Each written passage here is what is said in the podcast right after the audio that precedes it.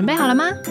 你现在收听的是贴心毛宝的贴心 Podcast，在这里我们不只要聊猫事，还有猫奴酸甜苦辣的人生哲学。如果我们养的是米克斯，我是不是通常，除非它有很明显的症状，不然的话，我大概十岁、十二岁再开始固定检查它有没有甲状腺亢进的问题就可以了，对不对？对，没错。那如果我养的是品种猫的话，会需要特别注意哪一些品种比较容易需要调整那个刚才讲的那个岁数的那个标准吗？一般来说啦，就是暹罗猫、缅因猫这种，波斯比较不会，是不是？金吉拉也不会。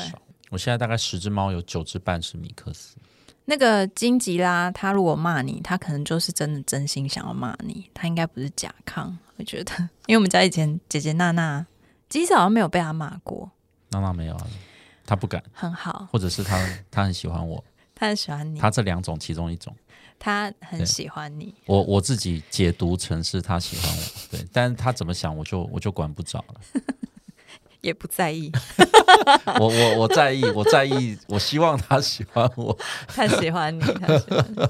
所以，我们如果现在养到一只甲状腺亢进的猫，我在生活上面，除了我需要配合医生的指示喂他吃药之外，我还有什么可以做的事情吗？甲状腺亢进有处方饲料，点的部分它有做调整，可以让甲状腺亢进的状况可以获得一些改善。金师，你可以用白话文跟我们讲甲状腺亢进的原理到底是什么吗？会不会太难？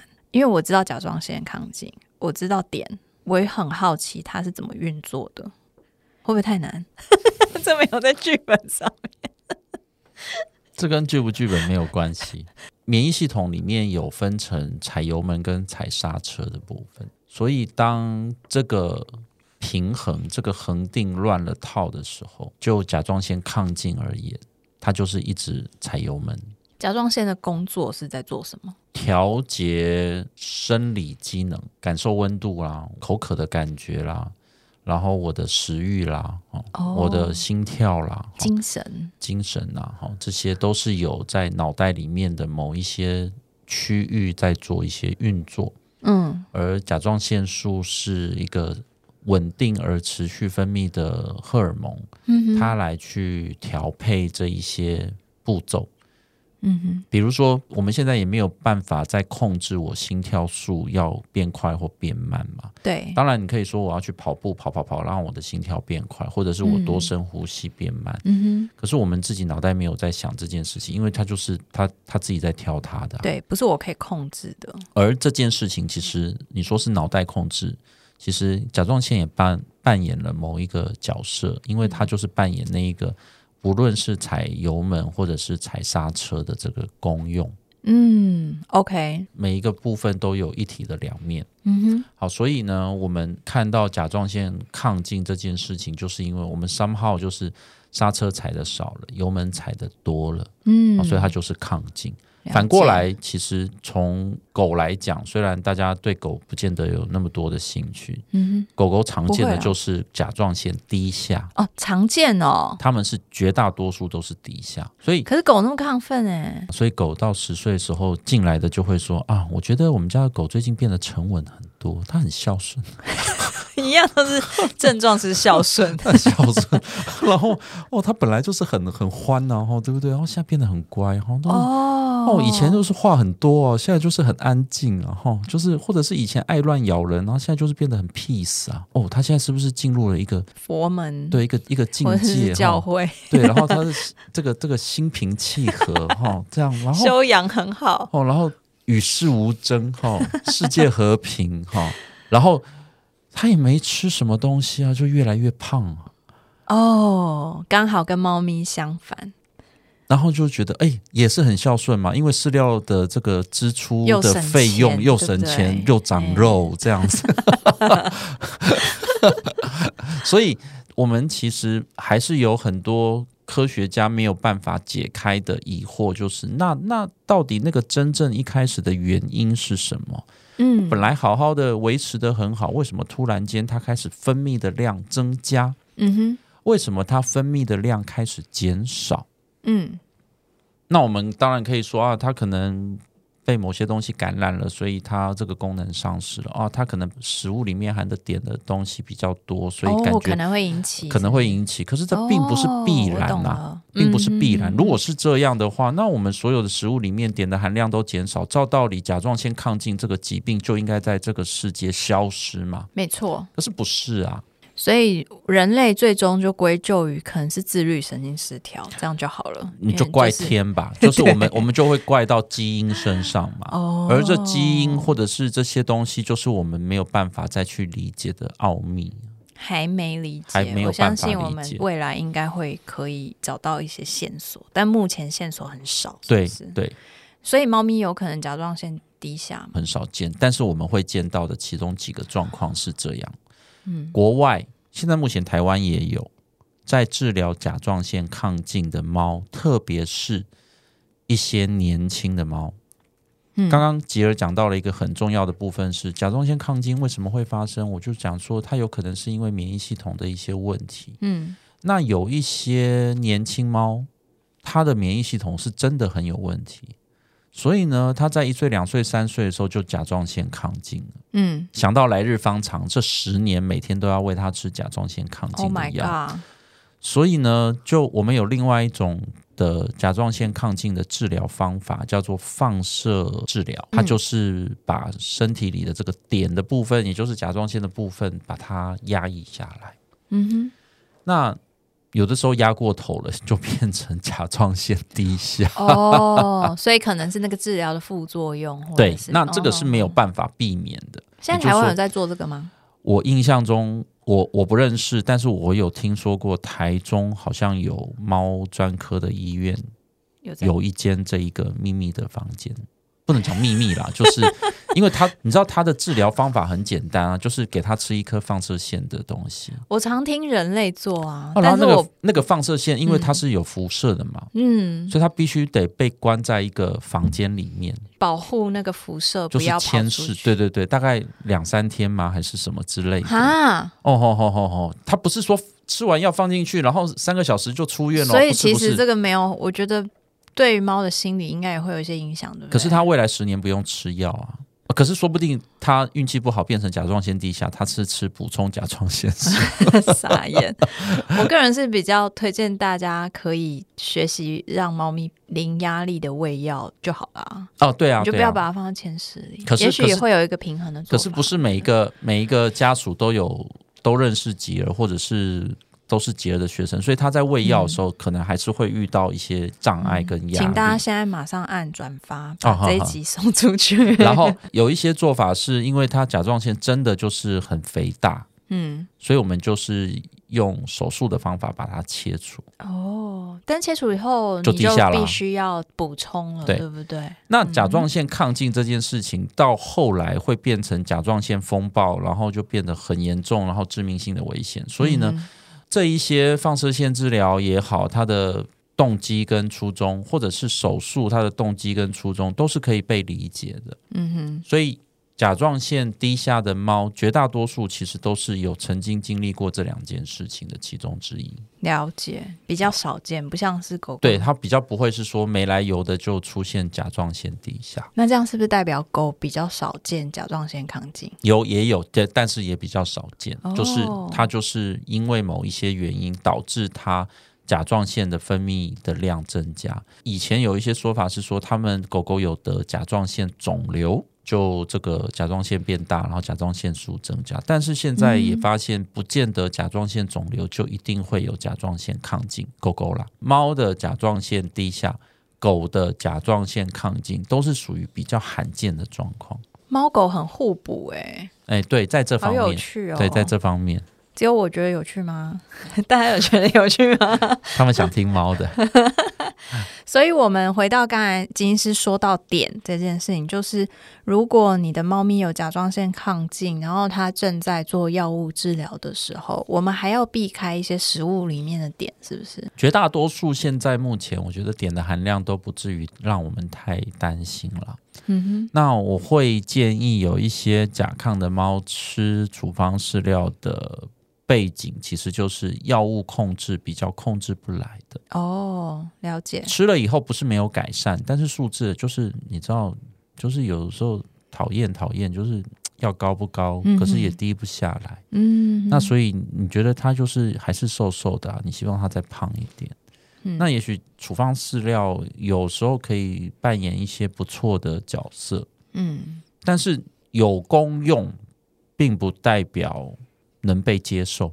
懂。处方饲料果想要挑食的时候，哎，对，你也没办法强迫它。我也知道肾脏处方饲料很好啊，啊，可是我们家大爷就不爱嘛，对啊，然后我再换了第二个品牌嘛，嗯，就更更讨厌，把碗都打翻，对不对？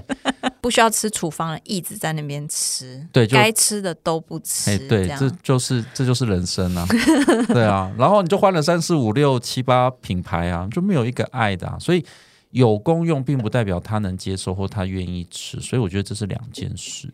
如果真的没有办法的时候，就找专科医师讨论看看，在没有吃处方的状态下，你还能怎么做，可以帮助，因为它可能是 by case，对这一只 A 猫有用的方法，对 B 猫可能没用，因为 B 猫可能不喜欢，或者是你可能做不到等等的。我觉得大家可以跟医生讨论看看。药物也有很多种啊，哦就说比如说甲甲状腺亢进的药也有很多种，然后也有很多不同的方式。你说这个吃药很困难的，现在目前还有涂在耳朵上的，所以其实甲亢吗？哦，哦，就是所以其实做法有很多，嗯哼，做法有很多，而且解决的方案并不见得只能从兽医师这边而来。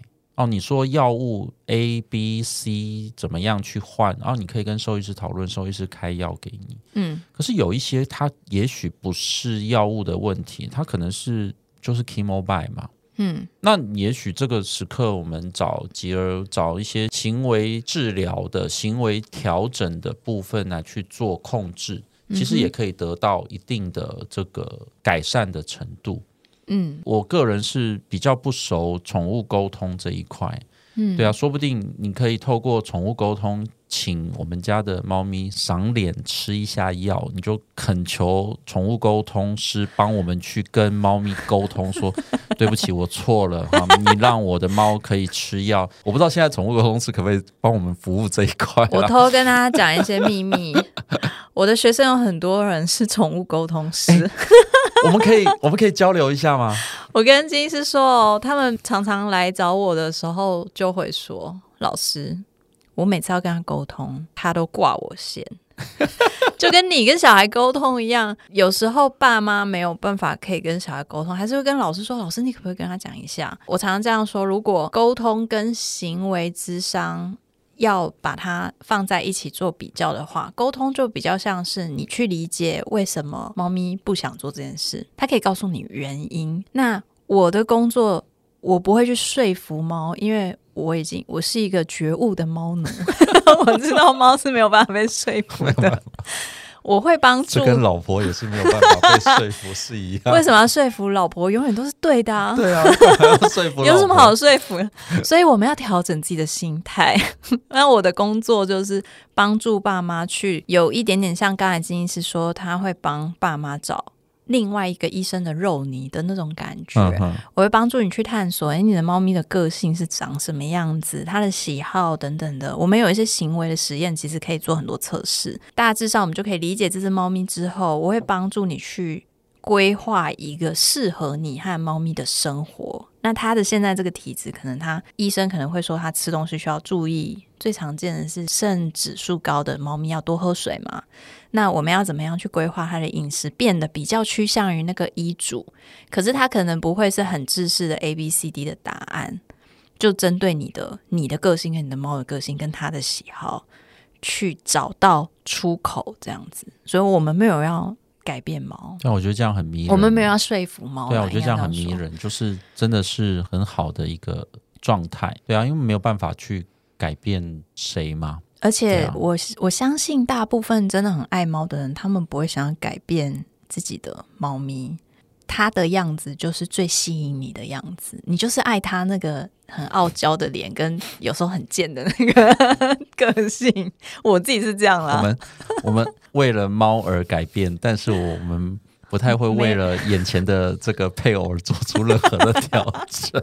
你知道全世界长得胖却又很可爱的生物有谁吗？就只有猫一样啊！哦应该没有别的生物了吧？你可以想到其他的生物吗？那个辛普森家庭的那个爸爸，觉得他他 还蛮可爱。好可怕！所以刚才金是说，有可能甲状腺亢进它不是食物引起的，应该说大部分应该不太可能，它有可能是基因的问题。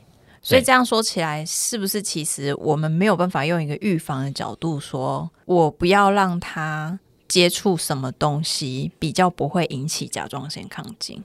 我们毛起来给他一直吃海带，就是甜很多。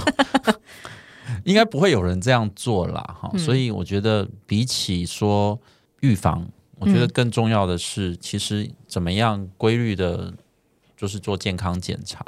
嗯那我觉得那个比较关键。好那嗯呃，健康检查的频率是怎么样？有没有必要一定要呃这么密集？还是这个最低限度是多少？嗯还是你是个很担心的这个猫奴？嗯我前几天碰到一个客人，他就是因为他们家的猫的肾指数被别的医院判定说他就是肾衰第三期，嗯可是我我看了一下，我说、诶要不要再验一次？这样，然后在我们这边验就全部都正常。嗯，他 SDMA 只有八而已，哦，他吃的东西不一样。我我不太确定，他 B 问也就二十几，然后 creatinine 嗯二点零，他在别的医院验二点八。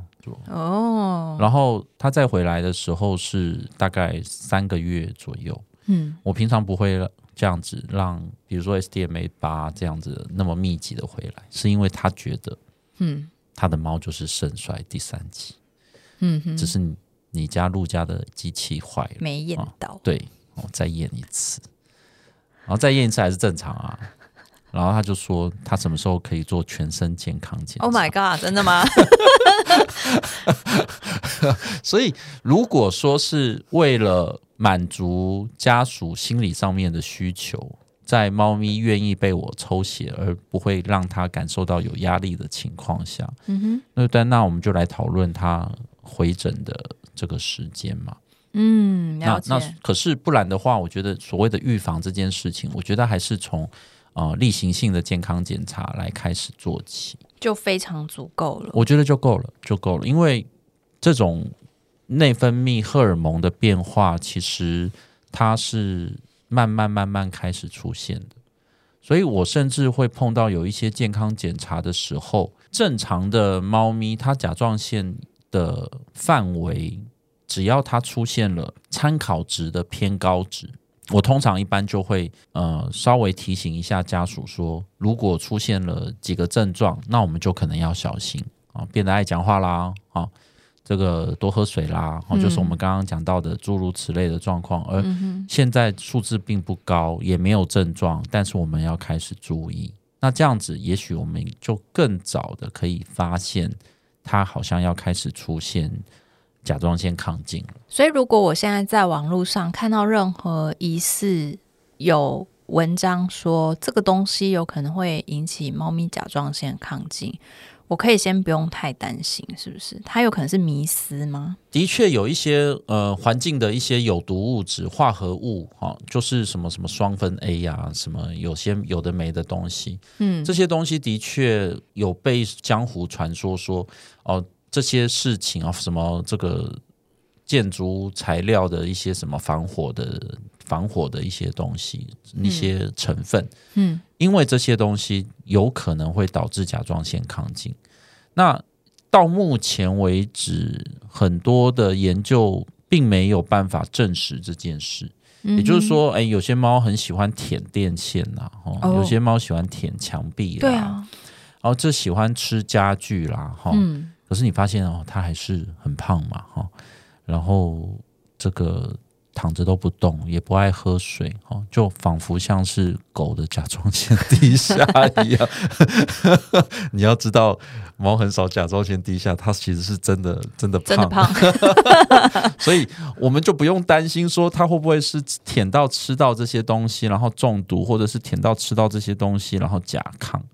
那现在目前是真的还没有证实这些部分了，所以我觉得这部分是可以不用太担心。嗯，但当然，如果你的猫真的很喜欢啃家具这种的，我们还是可以稍微处理一下，我觉得应该是没问题。那是另外一个部分，对啊，就说它不不会引起甲亢。就说如果你家的沙发是三十万的，然后他一直去抓，那那当然，我觉得他是需要被安排做一些的调整。我刚才脑子里 run 过一个案子，是最近我们有一个贴心妈妈的猫会咬跳台，它是认真很用力咬的那种，可以把这就是那种皮的椅子，它会有一个洞一个洞，嗯。木头的跳台会有就是有像狗一样咬过的痕迹。嗯，我就在一直脑子里让它的体重和它最近的食量，然后 因为它才两岁，一岁多两岁，要不要去检查一下甲亢？嗯哼，金师会建议吗？可以试试看啊，就至少排除嘛。次这样，对啊，至少排除嘛。嗯对啊，所以我觉得是可以做这件事。或是单纯只是爱啃，如果说到迷失的话，反而是老外他们有很多迷失，例如说，就是老外他们的迷失是因为有一些老猫它有甲状腺亢进，嗯然后有一些流传的江湖传说说老猫的甲状腺亢进，你不要去动它，为什么？因为我刚刚有讲啊，就一开始的那几个案例，他们很瘦，然后担心是不是得了什么症，然后就验出来肾指数也正常，肝指数好像也还好，哦，什么都很 OK，就甲亢啊。啊然后，可是我们就发现一件事情啊，就是当我们在治疗甲亢的时候，肾指数也会开始变高。嗯因为新陈代谢速率快嘛，甲状腺素分泌的量多，所以身体里面的运转的速率比较快，以至于这些肾脏本来它们功能是慢慢开始衰退的。我们好像在治疗甲亢的时候，感觉我们让身体的新陈代谢速率变慢一点点，然后肾脏的功能就有点见光死。嗯，因为他以前需要靠着肾脏排出的废物，本来甲亢以前是本来以前是在跑一百的，嗯然后我们治疗甲亢了以后，他他只跑八十，嗯哼结果肾脏一变跑慢了以后呢，代谢的废物就留在身体变多了，嗯啊，这个肾功能比较不容易排出废物的状态也比较凸显出来了。嗯哼，于是就会有人说不要治疗甲亢啊，嗯哦，因为你一治疗下去了，结果肾指数反而变高，结果他嗯治疗甲亢就变肾病了。其实他本来就有哎，对对对，这是很正确的一个很清楚的一个状哦态，就是说，其实他并不是因为治疗甲亢而得了肾病，而是他其实是在一个非常不健康的、恐怖的一个钢索上，嗯。因为你再继续冲下去，肾脏也要报销掉。所以你理解了，发现他有甲亢，治疗他之后，反而帮助你去发现他原来也有肾脏疾病，只是他被甲状腺亢进 cover 住了。我们会碰到有一些猫咪是这样，就是它来验的时候，它有甲亢，肾指数也稍微高一点点。嗯 maybe BUN 八十，maybe creatinine 二点二、二点四。那这个时候我们在追踪甲状腺亢进的时候，都一定会一起追踪肾指数。嗯哼，那我们就会发现，在治疗甲状腺亢进的时候，它可能水自己喝的真的就变少了。嗯哦，就治疗甲状腺的猫咪就变得不孝顺了。那那个时候，也许皮下点滴就可以派得上用场。嗯哼，那那时候，也许可能我们可以靠某一些方法，让猫咪多喝水的方式，可以派得上用场，嗯以至于我们又取得了另一个平衡。第二阶段的平衡是，我们用药物控制甲状腺亢进，我们用水分甚至是处方饲料来控制肾指数的上升，或者是维持肾功能的状态、肾脏的状态。嗯哼，所以，如果有人有听到说，哦，甲状腺亢进，你不要去动它，因为有一些因为这样做了以后，反而肾指数会变高。其实那个那个是很危险的一个想法，反而是我们要去控制它。他就是一个鸵鸟心态，因为我希望它的数字一直都是好好的。但但是其实它并没有那么难控制啦。哦嗯哼，那就说，其实我们也都知道，很多慢性肾病的猫咪，其实我们都可以陪它一年、两年、三年。我们医院拿甲亢药的猫咪，其实也就像慢性肾病的猫咪一样，是可以维持很长时间的，是用年在算。